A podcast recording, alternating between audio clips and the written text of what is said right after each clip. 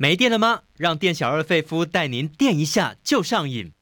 Hello，电销上瘾，希望大家听得会过瘾。我是节目主持人费夫，也是中广主播曾武清。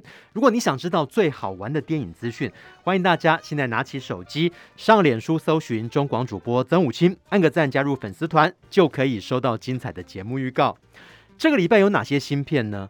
破案天才伽利略沉默的游行，一位少女遇害，嫌犯却离奇的过世啊！这个时候又要靠汤川学教授来办案了。消失的达文西是一部有意思的纪录片，救世主的画作从台币三千块变成一百三十亿，哇，这个惊奇之旅啊，到底是天才大师的最后作品，还是艺术史上的最大骗局呢？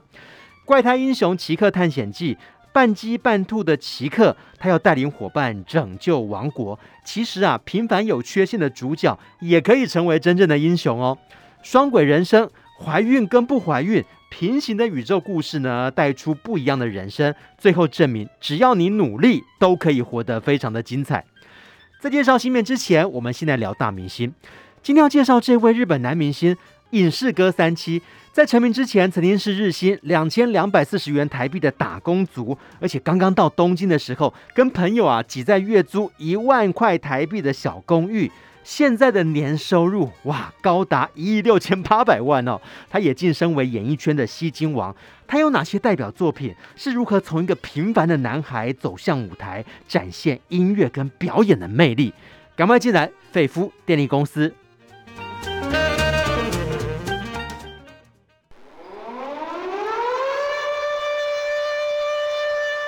还在担心缺电危机吗？费夫电力公司给您最劲爆的电影大小事。今天要跟费夫一起揭开明星神秘面纱的是影评人弗洛阿德。哈喽，阿德。主持人好，各位听众大家好。我们今天要介绍这一位日本男演员，也是日本男歌手，他累积的唱片销量。哇，两千四百一十万张哦，是排名日本男歌手之冠。而且不仅很会唱歌，他无论在日剧或者电影啊，并没有随着时代的演变过气，而且呢，都缴出了一些精彩的代表作。阿德，先来讲一下福山雅治的明星魅力吧。对，虽然已经五十三岁了，哎，号称以前应该是偶机上的年纪，但是福山雅治保养得非常好。而且他还继续活跃于歌坛，还有影坛，甚至呃还有当业余的时候还当过摄影师。嗯，对，所以应该说他是日本的一线巨星啊，嗯、而且才貌跟人气都兼具。没错，多才多艺的代表。我们来讲一下出道的背景，他是在一九六九年出生于日本长崎市。哦，出道之前很辛苦哦，曾经在披萨店、货运行、木材店打零工。那当时大家知道吗？打工族嘛，最高的日薪大约是台币两千两百四十元。然后他为了一圆音乐的梦想，想到东京来打拼。当时他带了多少钱呢？当时只带了五万六千块台币，很辛苦哦。对，非常的辛苦。嗯、其实他呃，但是呢，福山雅治很能吃苦耐劳了。因为他小时候的时候，他的父亲呢，虽然他很爱他的父亲，因为他的父亲跟一般严肃沉闷的日本大男人不同，他的父亲很风趣、童心未泯，而且常常会讲出一些幽默的话语。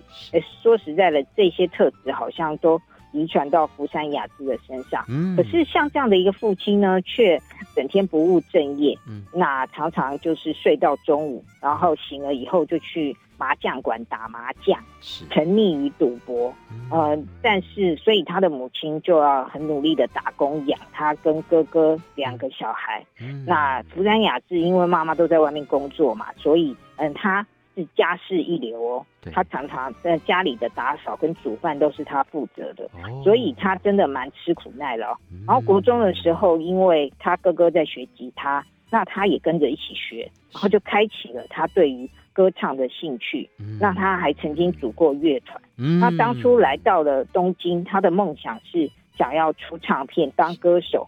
没想到他第一个机会居然是演戏，真 的真的，我觉得命运非常的奇妙。那当时呢是演员工作先找上他，他原本是想说啊，一片迷惘。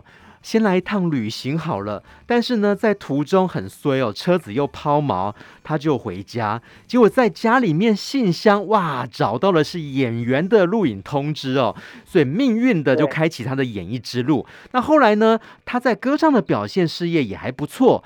演唱的单曲啊，大受欢迎，而且呢，已经发行超过二十七张的专辑，也在二零一一年啊，成为全年度销售量冠军的男歌手，在音乐事业非常的了得。那得来提一下他的这个日剧表演，那当然就首先就是要提一个屋檐下哦。对，呃，虽然当初他并他是想要当歌手，嗯、然后阴错阳差，而且为了要。嗯，就是有收入填饱肚子，他先走上了演戏之路。那一九九零年二十一岁的时候，他终于出唱片，但是非常的惨，销量只有两千八百张。刚开始那么惨啊！哇，对。对，那那后来，所以呢，那在唱片之路没有那么顺。后来他当然就是去演戏了。嗯、那一些比如说《爱有明天》啊等等的。然后最重要的是一九九三年的一个屋檐下，创下了收视率的票房记录。而且他跟江口洋介啊、酒井法子啊一起演《一家人》，然后嗯，这个剧非常的感动人。而且最重要的是，因为他那时候就是有时候会主唱那些。嗯，电视剧的插曲，嗯，然后因此让他的唱片销量还有知名度都回升。哦，哎，这样也不错。这个演戏，然后又红回音乐哦。一个屋檐下，我觉得很特别。他在里面扮演的家中次男这个角色薄暮雅也哦，非常。沉静、非常深情的形象，那当然跟这个长子江口洋介饰演的薄木达也是一个非常明显的对比哦。因为雅也呢，外表沉静而冷酷啊，处事相当的冷静，我觉得非常对福山雅治的戏路哎。对，嗯，但事实上福山雅治是一个，嗯、呃，就是因为他主持的广播节目有二十三年嘛，那他其实哈、哦、在那里面讲话都是。呃，很幽默，然后荤素不忌，哦、啊，就是有点广播界的 呃费玉清啊，对，费玉清。就看起来看起来是个安静的人，但是只要他一开口，哇，也是让大家非常非常的一个觉得喜欢了哦，有魅力，对，就嗯，对，就是嗯很很有反差啦，呃，就就是说，其实福安雅治呢，看似是一个。呃，那种斯文内敛的外表，但其实他的内心啊，就是嗯，应该是说他荧幕下的形象是一个跟他父亲一样，是一个非常幽默风趣的人。不过还好的是，他是一个认真工作的人。嗯，嗯，刚刚谈到他在日剧上面的表现，那后来他跨到大荧幕，哇，大荧幕让他奠定一线演员地位的，就是。天才伽利略哦，这个是先有日剧版，后来再有电影版哦。那其实都是获得非常非常好的成绩啊！不仅把它推上了日剧学院赏的视帝的宝座，而且呢，在拍到电影版《嫌疑犯 S》的现身哦，在日本也创下五亿日元，大约是新台币二十亿的票房哦。那你觉得到底里面这个汤川学他的一个角色的人设啊，跟福山雅治的相似度又是怎么样呢？嗯，这应该是福山雅治的人生角色啦。是，当然大家他知道他在日本歌坛呢，可是一线的巨星。但是他后来演一些电视剧啊或电影，哦，有时候就是一些客串的角色，好像都一直还没有找到他在戏剧上的代表作。对。但是二零零七年他呃拍了电视剧的《破案天才伽利略》，嗯，因为这是根据东野圭吾。呃，这位非常著名的推理小说家的小说改编的，嗯，那有扎实的这种推理悬疑的基础，所以呢，当时他跟柴崎幸啊，呃，柴崎幸饰演刑警，然后他饰饰演的是物理学教授汤川学。嗯然后两人搭档，然后一冷一热，然后这收视率破二十，然后后来就是改编成电影，然后嗯的那个嫌疑犯 X 的现身，然后他再度以汤川学的身份来侦破一个大家本来都没有发现的案子的悬案的背后，而且这部呃电影啊不但是非常的卖座，嗯，之后嗯甚至有翻拍版是由苏有朋导演，林心如主演。就是说，他他们的票房跟口碑都非常的好，嗯、因此后来也有一些翻拍版，而且拿下了四周的日本票房冠军。哇，很了不起哦！那在一些艺术作品上面呢，我想就是要提到这一部喽，荣获坎城影展评审团奖的《我的意外爸爸》，他跟是枝裕和导演合作，看起来很像八点档的剧情，就是两个家庭他们抱错小孩了，可是，在导演呢用那种比较轻柔的手法去呈现人物深刻的内心哦，特别的感人，也特别的揪心呢。对。那呃，其实福山雅治啊，看似就是他人在。嗯，歌坛发展的不错。那影坛呢，就是汤川学成为他的人生角色。可是他一直觉得，哎、欸，好像在票房上，电影票房上，他的确是还已经有了一点成果。可是，在艺术成就上，好像就差了那么一点。对。于是呢，他主动自己找上了导演是枝裕和。是。他跟他说：“我想要跟你合作，嗯、因为他觉得他自己当演员啊，还。”嗯，就是有很多的不足，他想要更加的进步跟成长。对，所以呃，是枝裕和就被他感动了，于、哦、是他们就合作了《我的意外爸爸》嗯，也是呃，这个福山雅治首次踏上了坎城影展的红毯。然后这部电影呢，创下了呃三十二亿元的日本的票房，而且也打破了日本艺术片票房的。记录没有错，我的意外爸爸，他里面这个爸爸刚开始看的时候，真的真的很讨厌哦。就是说，他把自己的高标准就放在自己的小孩身上。可是呢，大家看到随着剧情的推演啊，会看到一个也是当的很辛苦的爸爸，他不敢去面对自己内心的情感，加上他自己又不善于表达。结果在最后那一场跟小孩告白的戏啊，哇，那整个转折就是逼哭了观众哦。所以我觉得也算是是枝裕和啊，算是他的一个伯乐啦，呃，开启他这个演技的一个实力哈、哦。那接下来包括像第三次杀人啊，还有陆续演出一些比较有浪漫色彩的电影哦，像是最后的情书啊，日间演奏会散场时，阿德有没有比较想要推荐的呢？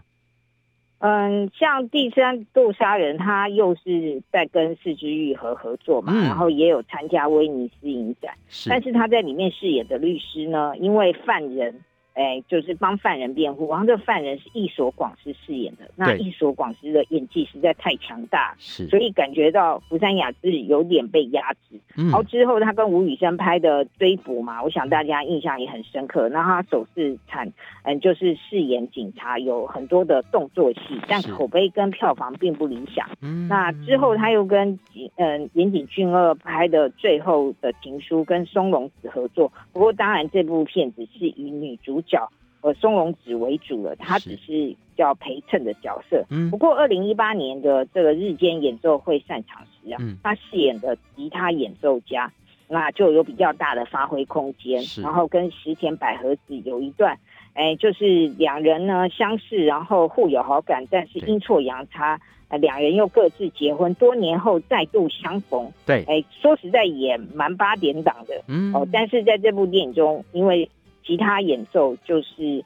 呃福山雅治的专长，我们觉得可以看到他另一方面的演技。嗯，不过当然，如果大家想要听福山雅治性感的声音的话，二零一零年他替哆啦 A 梦、金大雄与铁人兵团配音。对，原因是因为那个静香有崇拜一个电视巨星，叫做福山雅秋。嗯，那原来就是根据。那个福山雅治的原型所设计的角色，于、oh. 是福山雅治就说：“好吧，那我来担任配音。”所以他就是这部电影的声优。OK，好，那我们最后来介绍他的感情生活。他原本是日本女性最哈的黄金单身汉，也跟很多的日本女明星都传出一些绯闻哦，像什么内田有纪啊。但后来他是在五年前跟崔氏一会闪婚啊，当时呢，很多的福山太太都非常 非常。非常的伤心哦，甚至影响到公司的股价，也导致他对于他的家庭生活、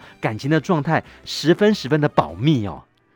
对，那他当时公司的股价大跌四十一亿的那个日币，对，对，而且隔天日本很多女性的上班族都请假，因为太伤心了，太伤心。那对，所以之后他是嗯生孩子啊等等的这些新闻，他都不再公布了，可能也是会影响股价，因为他现在也是公司的大股东。嗯。嗯，但是我觉得福山雅治还有一件。事情觉得很想要跟观众说，就是二零一四年，嗯，他担任台湾的观光亲善大使哦。然后那年他六月的时候还在台北小巨蛋首次举办他的海外演唱会。哇！那对，那当时他在这个巡回演唱会在日本的小呃各地方举行的时候，他每次出场前都会播放他帮台湾拍的。呃，那个宣传广告片哇，然后所以所有去看他这个演唱会的女粉丝们都会觉得哇，台湾好美，然后之后就会想来台湾旅游。台日友好哦，嗯，非常谢谢他帮我们台湾做宣传。好，这个礼拜他有新片，汤川学教授回来了。这个破案天才伽利略沉默的游行，待会来介绍，不要错过了。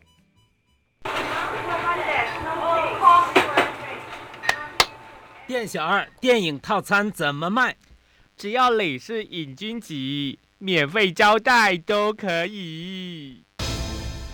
当店小二碰到瘾君子，电影情报全部撒比苏。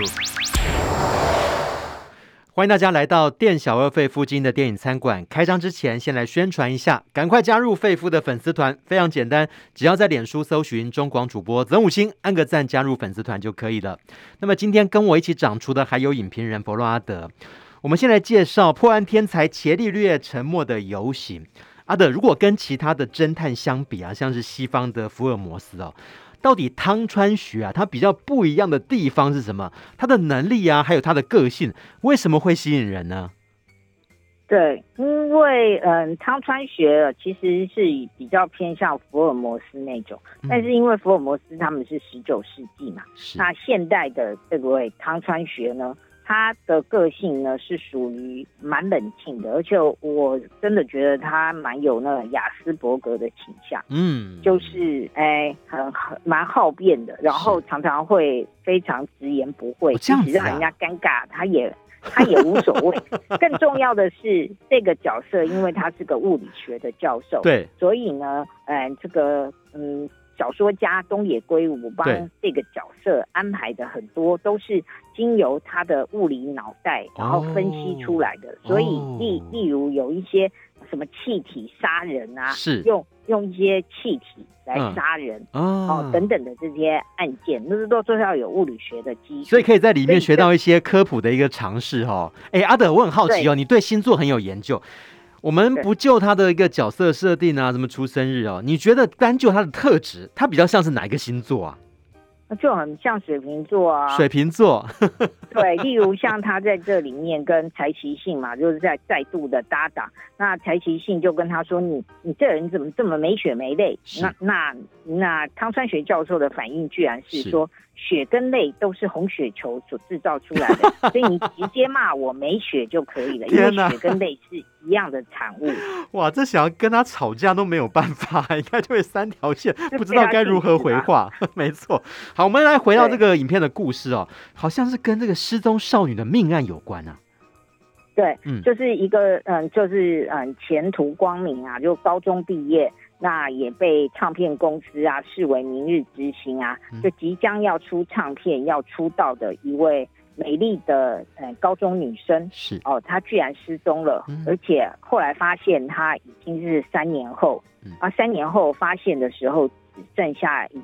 个一具尸骨是，呃，就已经死亡了，嗯，所以家人都非常的难过。那警方就逮捕了，哎，那个尸骨发现的那个家的，哎，主人哦，哦，就是一位呃，嗯，一个工人。他的嫌疑最大。在对，然后工人呢，他在嗯，呃，之前也曾经嗯，呃，在就是光天化日之下骚扰过这位女高中生，是，所以应该是罪证确凿嘛，而且他。还有一件制服上面，这位男性的他是工人，所以他有制服，他制服上有血迹，然后血迹验出来的 DNA 就是这位女高中生。嗯，可是这位呃，这位已经被逮捕的嫌犯，他却呃主张了缄默权。对，他从头到尾，警方或任何检察官、任何人问他话、问案情、问任何事，他都说他都保持缄默，他一句话也不说。嗯，所以他最后就被。释放了，嗯嗯，那释放之后呢？他他被他就被释放了，然后呃，而且他非常的嚣张的，还跑到了嗯高中女生的家里，他们是做那个日本小吃店的，对，他还跑来用餐，而且他还撂下狠话说，呃，你们就是指认说我曾经还骚扰过你女儿，对，然后等等的情况，所以我要告你们。哇，这么嚣张，就等于说他明明就是最大的嫌疑犯，但是呢，释放完之后还跑到死者的家属的家里面去挑衅。对，嗯，而且要告他们，好、嗯，于是呢，这一位因为这个，呃，餐厅的小吃店的老板本来失掉，嗯、呃，就是女儿被杀害，他已经很难过了，嗯，然后凶犯又这么嚣张，对，哦，那于是呢，这个小镇上后来就要举行一个，呃，游行的活动，是，哦，然后在这个场面非常的盛大哈、哦嗯，那包括吉田洋等等的这些资深演员，嗯、他们就是饰演。小吃店老板的亲友，嗯，那他们都愤愤不平啊，嗯嗯、哦，因为法律无法制裁这样子的一个呃非常凶恶的暴徒，嗯，于是他们在小镇上的这个游行里，啊、嗯，这个游行场面也蛮有趣的，嗯，里面还有什么埃及艳后啊，坐着那个花车啊，嗯、啊等等的，还有什么金银岛等等的活动，嗯，然后整个小镇的人几乎都跑来看这个游行的，嗯，哦，但是。后来就发现，嗯，隔天发现，而、呃、这个嫌疑犯，嗯、呃，也不是嫌疑犯，事实上他就是凶手，是，他居然死在自己的那个房子里面，然后但是那是一个密室，连窗户都没有，对，只有一个拉门，嗯，那可是又没有人杀害他，为什么他会死？哦，然后这时候那个柴崎信等人就要请汤川学教授出马，用他的物理头脑。来解析究竟为何啊？还这也是日本推理小说最喜欢的密室杀人案哦。哎，也有可能是死者的家属为了报复他干的吧？对，当然死者的家属第一个就是会被呃刑警他们列入了，也有这个动机，呃、这个调查对象。哦、但是呃，因为小镇正在举行这个游行派对，对，看似他们都有完美的不在场证明。哦，因为他们都去参加了游行，所以你也不能够说就是我杀了这个嫌疑犯嘛，哈。嗯嗯嗯，就是说他们都有一些呃事情事由，然后都有证人，那究竟是怎么一回事？而且最重要的是，那个人他根本就是在密室里面，然后。睁大眼睛死亡，但他身上也没有任何的伤痕。对，所以难怪哦，最后也只能够请到这个汤川教授来解谜了。好，最后呢，也请阿德来给他一个电影指数哦。破案天才伽利略，沉默的游戏。对，当然这部片子就是那种悬疑剧，所以大家会觉得在过程中好像每个人都有可能是嫌疑犯。嗯、对，我们给他的指数是烧脑反转的密室杀人事件，四颗星。嗯。好，这个礼拜还有哪些新片要介绍呢？我们待会呢会一一来讲哦。那最后当然也有大家期待的孤注一掷大作战、抢救影片大作战，不要错过喽！欢迎所有喜欢电影、爱看电影的朋友一起来到电影下周上映。我是节目主持人费夫，也是中广主播曾武清，也欢迎大家在脸书上面呢加入粉丝团。那么今天请到的影评还是影评人弗洛阿德，我们继续来介绍《消失的达文西》。达文西，大家都会联想到那一幅画作《蒙娜丽莎的微笑》，但是另外一幅画《救世主》啊，现在更是掀起大家的讨论，因为他这张画的价格从新台币三千元，哇，竟然飙到一百三十亿哦！怎么会有这个惊奇之旅哦？它是一部纪录片，对不对？对，这部纪录片呢，就是要探讨有男版蒙娜丽莎之称的《救世主》这一幅画作。哦背后许多的秘辛。嗯嗯嗯，为什么说它是男版呢、啊？因为嗯，那个达文西啊，对，他曾经留下来的画作，对，并不多。对，那这部救世主，哦，哦就是应该是说最后让大家发现的。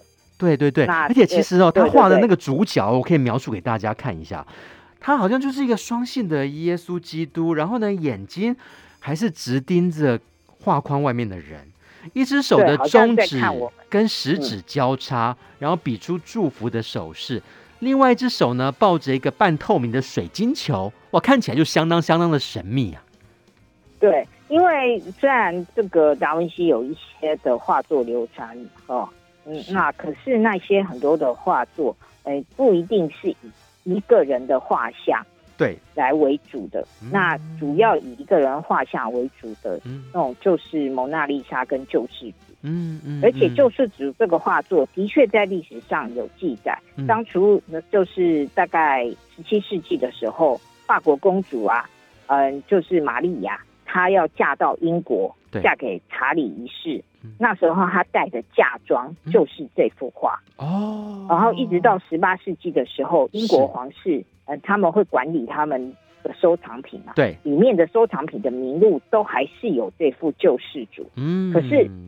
嗯，这个救世主后来就消失在英国王室的收藏品中了，就是十八世纪后。嗯，那直到他再有消息出来的时候，嗯，哎，却是已经受损，画框什么都受损，然后沦落沦沦落在民间啊。嗯，而且当时大家认为这些画，就是一九五八年的时候，大家认为这幅画。是达文西的助手所画的复制品，嗯，根本不是真画，嗯、真画早就消失，嗯、所以当时拍卖的时候只卖卖出了三千元，嗯嗯嗯，三千元，可是我都可以买个十幅哎，对 对对，就是大家可能买一件衣服都不止三千元，对呀、啊，那对，因为他们认为没有这样的一个价值，可是转眼到了二零一七年十一月十五日，居然在。嗯，佳士得的拍卖会创卖出了到目前为止历史上画作的最高价，就是一百三十亿元。哇，一百三十亿，从三千块飙到一百三十亿，我想这个。到底是被炒作出来的吗？因为你看看哦，它中间一百多年，然后不翼而飞，后来漂洋过海，那竟然又出现在美国的私人的收藏里面，那个爵士的收藏里面，而且刚开始的时候，别人以为是达文西的助手画的，而且还是个复制品，那要怎么证明它的一个真假？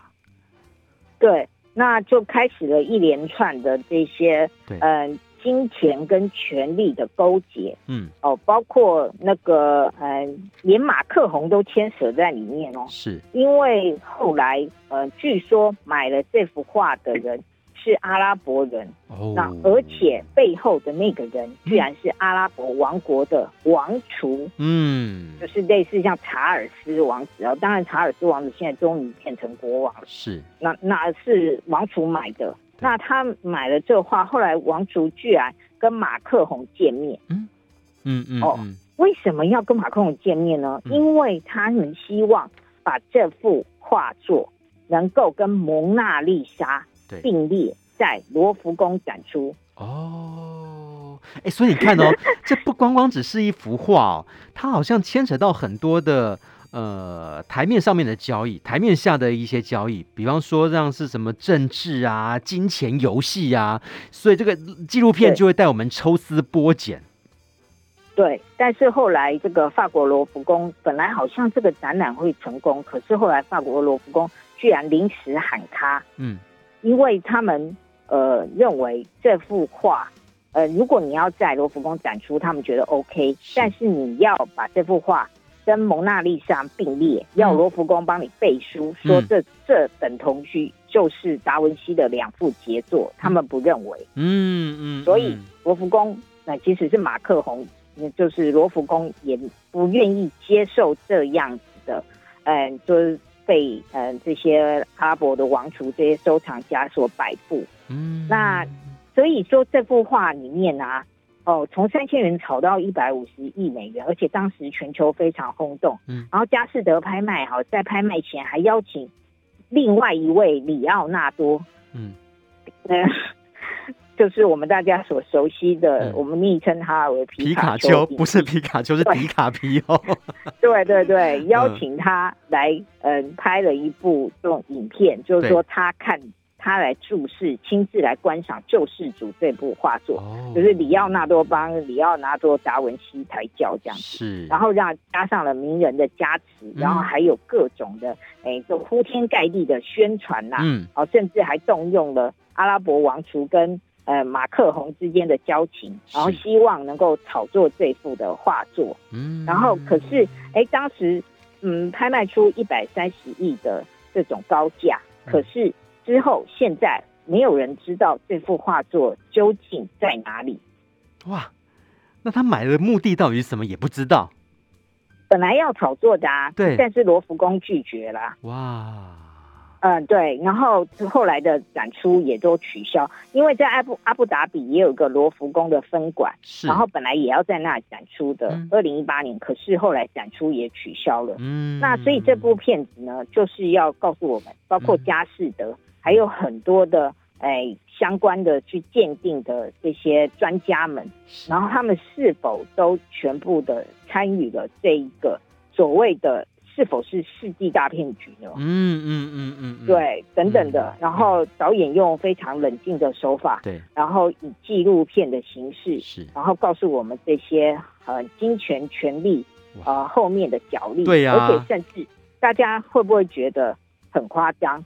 这幅画明明是。呃，就算他是真的，他是救世主，是耶稣基督的画像。是为什么阿拉伯人、阿拉伯王储要买了这幅画？嗯，这呃，他们是回教徒。对对对，所以有道理哦。所以到底牵扯台面下的一些什么霸权啊、政治上面的角力啊，我相信呢都是非常精彩的哦。好，我们最后给《消失的达文西》一个电影指数。被炒作的谜样画作四颗星嗯。嗯，哇，这礼拜很特别，我们谈完的伽利略也谈到达文西哦。好，我们接下来要来讲的是一个非常可爱的动画片《怪胎英雄奇克探险记》，里面是在讲三个非常平凡而且看起来有缺陷的主角，其实啊，他们也可以成为真正的英雄哦。里面在讲一个年轻的冒险家英雄呢，彼得国王，他跟他的兄弟呢，在探险的时候，因为误触陷阱，结果逃出来的时候，他们捡到了一只非常奇怪的小兔子。但这个小兔子奇克，呃，为什么说它奇怪？因为它好像长了鸡的脚，所以它是一个什么样的生物啊？呃。因为这个探险家是两个兄弟，然后他们就是国王，然后跟他的哥哥，王储跟他的哥哥啦，嗯，那他们一起探险。然后那个冒险历程其实也蛮好玩，就是印第安纳琼斯啊，对，然后他们会到一个那种山林里面，要找到一个所谓宝藏的所在地。然后后来，哎，你只要。嗯，有一个什么拼图放上去，然后就一个洞门就打开了，嗯、然后就进去，然后但是在千钧一发之际，他们没拿到宝物，然后整个这个呃洞穴就坍塌，他们赶快逃出来，嗯、然后逃出来的时候，本来呃哥哥就很生气，说真是一无所获，嗯、没想到哎这个善良的养父，就是后来成为国王的这个人，发现路边有一个弃婴，嗯、他外表他有兔子的耳朵，是。可是他却有鸡的脚。哦。但是他还是很善良的收养了他。嗯、那这个养父，其实养父这个国王，他也是他他也是兔子啊。是哦，可是当男主角就是奇克渐渐的长大，是然后他的同学们或是朋友们都会嘲笑他，因为这个这个王国里面大家都是兔子。对啊，他有兔子的耳朵，可是他兔子的耳朵又又有长一些奇怪的。其实那就鸡毛啦，是。那再加上它有鸡的脚，哇，那它就跟大家不一样。嗯、然后于是它就有一种挫败感，它更想要证明自己。嗯、而且从小养父就会跟他讲，嗯、哎，养父跟哥哥以前的那种探险故事啊，嗯、像印第安纳琼斯那样的，然后到处去寻宝。是。那他就很向往。于是呢，他为了要证明自己，再加上，呃、嗯，那个伯伯本来。就是要就是要谋反，然后被爸爸关起来在监狱里面。于是呢，他去探望那个伯伯，他希望得到一些要要找到宝物的资讯。没想到伯伯就利用了他而逃狱了。哦，那因此他一定要赶快去阻止伯父找到了那个宝藏，然后就展开了角力。那他就在在路上，他遇到了臭鼬，嗯，然后臭鼬就担任他们的导游。嗯、那那臭鼬大家知道，臭鼬也是蛮被人家讨厌，因为他们会放臭屁，臭，对，嗯。可是他们一路上就要互相帮助。那我觉得这部电影的。其实他的画风没有像大家所想象的好莱坞啊、冰雪奇缘啊、迪士尼他们那么的精美，然后那个造型也不是那么的可爱。嗯，可是事实上呢，他我觉得他诶在冒险的那些寻宝的过程中啊，是这些剧情的设计也都蛮有趣。再加上他跟臭鼬还有跟乌龟之间的。友情，然后他们都各有各自的缺陷，嗯、可是他们可以互补，可以合作。哦、最重要是男主角奇克，他后来终于发现，虽然他不是纯粹的兔子，也不是纯粹的鸡，对。他是兔跟鸡的综合体。嗯，哦，那可能是导演跟编剧从小很不喜欢算鸡兔同笼的数学题吧，所以干脆把它们混合在一起哦。我想就像片名所讲的，怪胎英雄，他也许在一般人的眼中就是个怪胎，因为他既不是鸡又不是兔哦，难免会被嘲笑。但其实啊，小人物他只要克服自己的缺陷，他也是会成为大英雄的哦。在经过这个探险之后，那尤其你看。跟两个好朋友，跟这个乌龟还有臭鼬，都是被讨厌。但是呢，他们从这个彼此的缺陷啊，然后再加上通力合作，也能够改变世界，成为真正的英雄哦。那他都觉得啊，因为很多小朋友看完这个电影哦，也许父母亲想要跟他讨论里面的剧情，你觉得他可以启发哪些东西呢？嗯，就像臭鼬，也许不受人喜欢，然后乌龟它的动作总是慢吞吞。然后男主角他等于有点像，呃，可能像混血儿，因为，嗯、呃，比如说他可能是黑人跟白人生的孩子，他既像黑人也像白人。是。然后就是在这个世界上有很多人，他们不是单纯的只是属于一个族群的。对。那他这个这个电影可能是想要。传达给小朋友，然后嗯，但我觉得这部片子啊，也还有很多很有趣的设计，嗯，例如他们后来去丛林中冒险，中了粉红小猪的陷阱，嗯，然后那些粉红小猪非常可爱，他们呃，他们阻止敌人的方法是，他们全部就排列起来，就像墙一样，然后很多很多的粉红小猪组成的一个墙。然后呢，进逼敌人，所以这是一部很有趣的电影。粉红墙，他们组成一道非常坚固的粉红墙人。对，然后他会呃，就后来他们就灵机一动，告诉他们说：“你看，它长得像兔子，也像鸡，嗯，它其实是神。嗯”然后粉红小猪们就哇，这是神，对不对？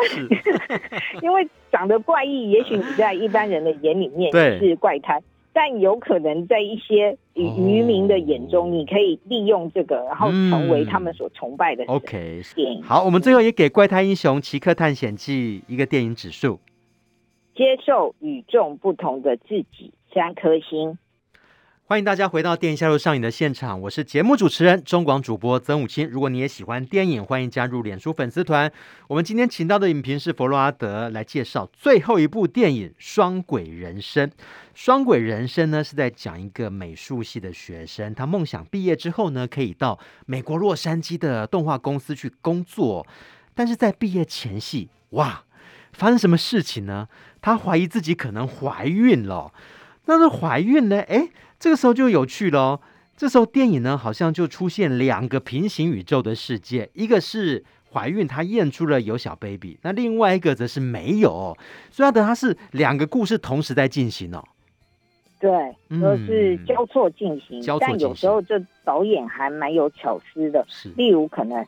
下着一场大雨，对，然后嗯，就是等于现在就变成有两个女主角了，嗯、因为一个是怀孕生下孩子的，一个是没怀孕然后发展自己事业的人，他们会同时出现在这个画面里，在大雨之之后，哦、那一个是带着女孩子、哦、女儿回家，对，哦、那孩子的爸爸就是诶，居、嗯、然要跟别人结婚了，嗯，然后另外一个是他在。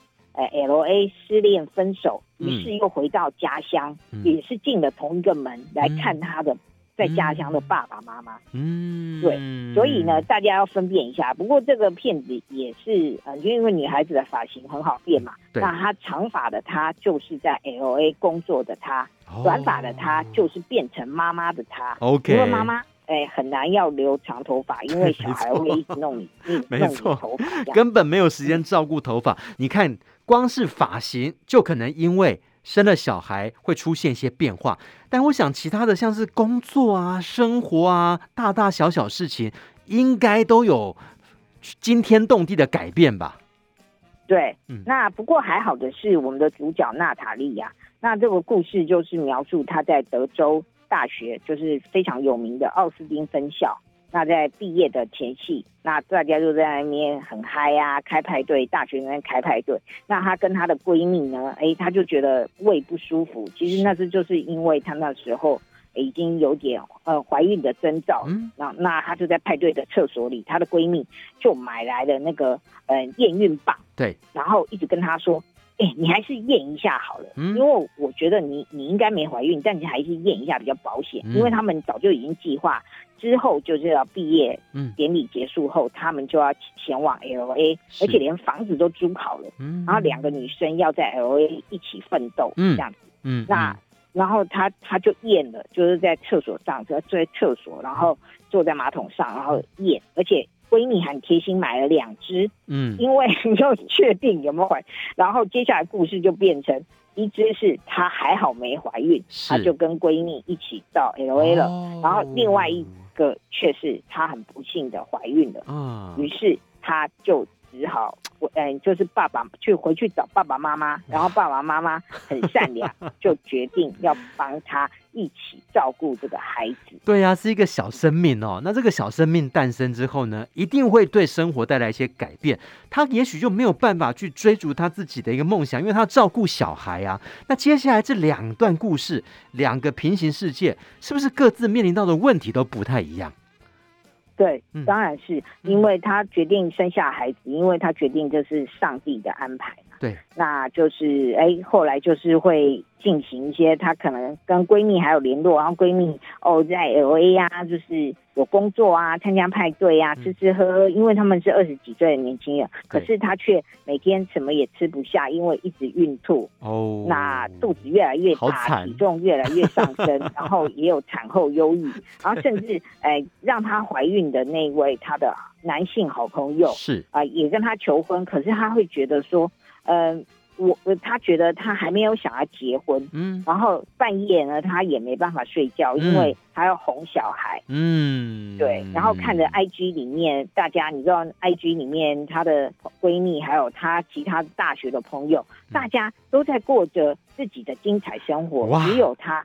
天天跟奶瓶跟尿布，好可怜哦！你看哦，有了小孩之后，他可能觉得自己好可怜。但是我很好奇，那如果另外一个世界是呃最后一页呢是没有嘛？那难道他的工作、他的人生就一帆风顺了吗？哦，他就进入了类似像迪士尼啊，或者是皮克斯的那种动画公司工作啦。哦，但是刚开始你虽然是大学，嗯、呃，很不错的大学毕业，但哎，你也只能从最基层的助理开始做起嘛。对。那他也是觉得，哎，自己的呃生活好像就每天这样，然后他真正的绘画才华，嗯，好像嗯、呃、也有很多人比他更强，好不容易自己鼓起勇气，好，嗯、呃，把自己的画作啊什么的给老板看，但老板看了看就说。你是画的不错啦，嗯、但是我要告诉你句实话，嗯、你的画作呢充满了呃很多很有名、优秀的呃这些画作艺术家的影子。嗯、那你自己的画作的风格究竟在哪里呢？对，你只是模仿而已，哦、你还没有找到你自己的风格。嗯，哦、啊，然后他也在这个新的呃公司里面哦、呃、认识了。呃，俊帅的嗯嗯，这个新的男朋友是，然后展开了一段恋情，但男朋友又要去远方工作，嗯，然后他们又展开远距离的恋爱，嗯，看起来也是也有他人生不顺利的地方，嗯，你看啊，都是一个选择哦，然后影片可能就告诉我们。不论这个选择怎么样哦，也许它没有绝对的对与错。你在每个选择做出之后呢，可能会面临到不同的挑战。这个时候，你就要想办法去克服哦，才能够活出比较精彩的人生故事哦。虽然当初的选择不一样，但是都可以活得很精彩哦。我们最后也给这个电影一个电影指数吧。一个大学女生，两种人生经历。三颗星，双轨人生，他最后应该也没有给我们一个答案，说到底哪一个人生比较好吧？哦，最后都是 happy ending 啊，happy ending。对，因为女主角终于发挥了她的才华，无论她是不是一个带妈妈的啊、呃，带小孩的单亲妈妈，嗯、或者是她是一个在职场上工作的社畜，OK，最后他们都会得到了一些启发，然后发挥她天生的绘画才能。好，我们接下来进入这个单元。台北票房观测站公布上个礼拜的台北周末票房排行榜，第一名是《新超人力霸王》一百二十三万，第二名《航海王剧场版红发歌姬》一百一十三万，第三名《神隐少女》二十周年的纪念版一百零五万，第四名是《机密同盟二》一百零一万，第五名电影版的《摇曳露营》八十五万。已经介绍完所有的新片了，不论是在院线还是在网络。接下来这个这个单元可能会让来宾很伤脑筋哦。如果只有一部片的时间跟成本，只能够选一部哦，阿德的孤注一掷要先推哪一部呢？嗯，要推荐给大家的是福山雅治主演的破案天才伽利略沉默的游行。嗯，呃，睽违多年再对推出这部伽利略的系列。剧情是要阐述如何要制裁利用缄默权逃避刑责的邪恶罪犯。嗯，呃，剧中呃死者的十名亲友，人人都有嫌疑。嗯、呃，观众要直到最后一刻才能知道真相究竟是如何。嗯，我们也没有忘记好片哦，在网络上面容易受到忽略的好片或者即将下档的好片，抢救影片大作战要救哪一部呢？推荐给大家的是，呃，韩国电影《紧急迫降》，一架飞往美国的班机上面已经被安置了病毒，嗯、呃，包括机长等人陆续感染，嗯、呃，机上所有人都处于染疫或者是坠机死亡的恐慌之中，嗯、呃，把这部电影推荐给大家。嗯好，因为时间的关系，只能够跟影评人佛洛阿德聊到这边喽。希望下次阿德来到节目中推荐更多的好电影。谢谢大家。提醒大家加入肺夫的粉丝团，非常简单哦，只要在脸书上面搜寻中广主播曾武清，按个赞就可以的。如果说你听的不完整，或者想要重听怎么办呢？非常简单，可以来到 YouTube 或者在播客上面搜寻“电一下就上瘾”，这个“瘾”是电影的“瘾”。也希望大家看完听完之后，帮我们分享出去哦。我们下礼拜继续来聊电影，拜拜。